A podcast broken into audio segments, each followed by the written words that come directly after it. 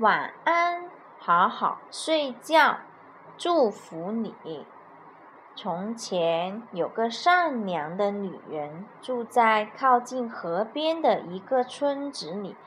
她独自一个人住在小土房里。土房有一个青草覆盖的屋顶和一个美丽的花园。女人在花园里种了各种水果和蔬菜。这个女人非常喜欢孩子。但是她自己却没有孩子。每天晚上，他沿着土路散步，拜访村里、村子里所有其他的房子。他会带上自己花园里的水果给孩子们，给他们讲故事，然后对他们说：“晚安，好好睡觉，祝福你。”一天晚上，和往常一样，这位善良的女人独自走在小路上，给村子里所有的孩子送去她的水果和祝福。这时，他碰到了一位从没见过的老婆婆。老婆婆穿着一袭白衣，对她说：“我认识你。”我还知道你的愿望。我来这里是想告诉你，今天晚上，当你回到你的土房子的时候，会看见三个小孩在等你。他们叫晚安、好好睡觉和祝福你。谢谢，谢谢。女人说。然后，这个神秘的穿着。白衣服的老婆婆就消失在通往河边的小路上。女人兴奋地走过了所有的房子，把水果送给了所有的孩子，并和他们说了晚安，好好睡觉，祝福你。接着就赶紧回家了。当他快到自己的土房子的时候，看见光从一盏灯里照出来。他出门时可没有开灯。他赶紧跑上前打开门，看见里面有三个新的小床，有三个小孩坐在上面。他们跑过来。快乐地拥抱他，女人给了最小的起了叫晚安，中间的叫好好睡觉，最大的叫祝福你。他走进厨房为孩子们做饭，看见桌子上摆着三个碗、三个小汤勺和三个小杯子。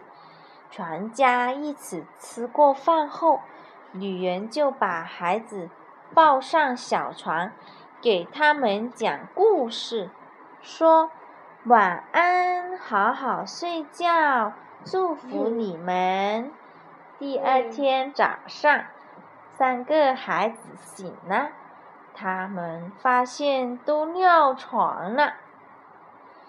他们很担心，这会让妈妈很麻烦。于是，他们把床单拿到河里去洗。他们正在河里忙活的时候，那个身穿白衣的老婆婆出现了，并说会帮助他们解决尿床的事。他对孩子说：“他对孩子们说。”他们必须要抓三只白色的小兔子带给他。孩子们把床单晾干后，就出发去森林里找小兔子。但是小兔子跑得太快了，它们太小，根本抓不住。他们的，他们回到河边去找老婆婆。老婆婆把干床单和他们一起送回家，说：“我再给你们一个容易点的任务。你们每人要找一根白色的羽毛，并把它放在枕头底下。三个孩子回到家，重新铺好床，帮助妈妈准备晚饭。他们 一起吃过晚，他们一起吃完晚饭后，妈妈把孩子们抱上床。给他们讲故事，并对他们说晚安，好好睡觉，祝福你们。午夜时分，三个孩子被当当当的敲窗声惊醒了。他们往窗外看，看见一只漂亮的白色小鸟站在树上，树下的草地上。有三根白色的羽毛，它们爬出来，捡起羽毛，藏在他们的床底、床头底下，然后又回到了床上继续睡觉。早晨，当他们醒来的时候，惊奇地发现他们的床单都是干的。他们叫醒妈妈。告诉他事情的始末。妈妈拥抱了每个孩子，告诉他们，她认识这个老婆婆，她有是一个很有智慧、乐于帮助人的人。然后告诉他们，每个人都要好好保护自己枕头下的魔力羽毛。妈妈和三个孩子，晚安，好好睡觉，祝福你。从此再也没有看过那那个智慧的老婆婆。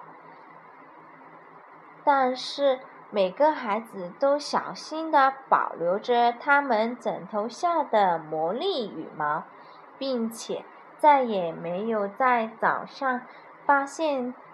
自己尿床，故事讲完啦。咪咪，哎，我今天你你哎，啊，故。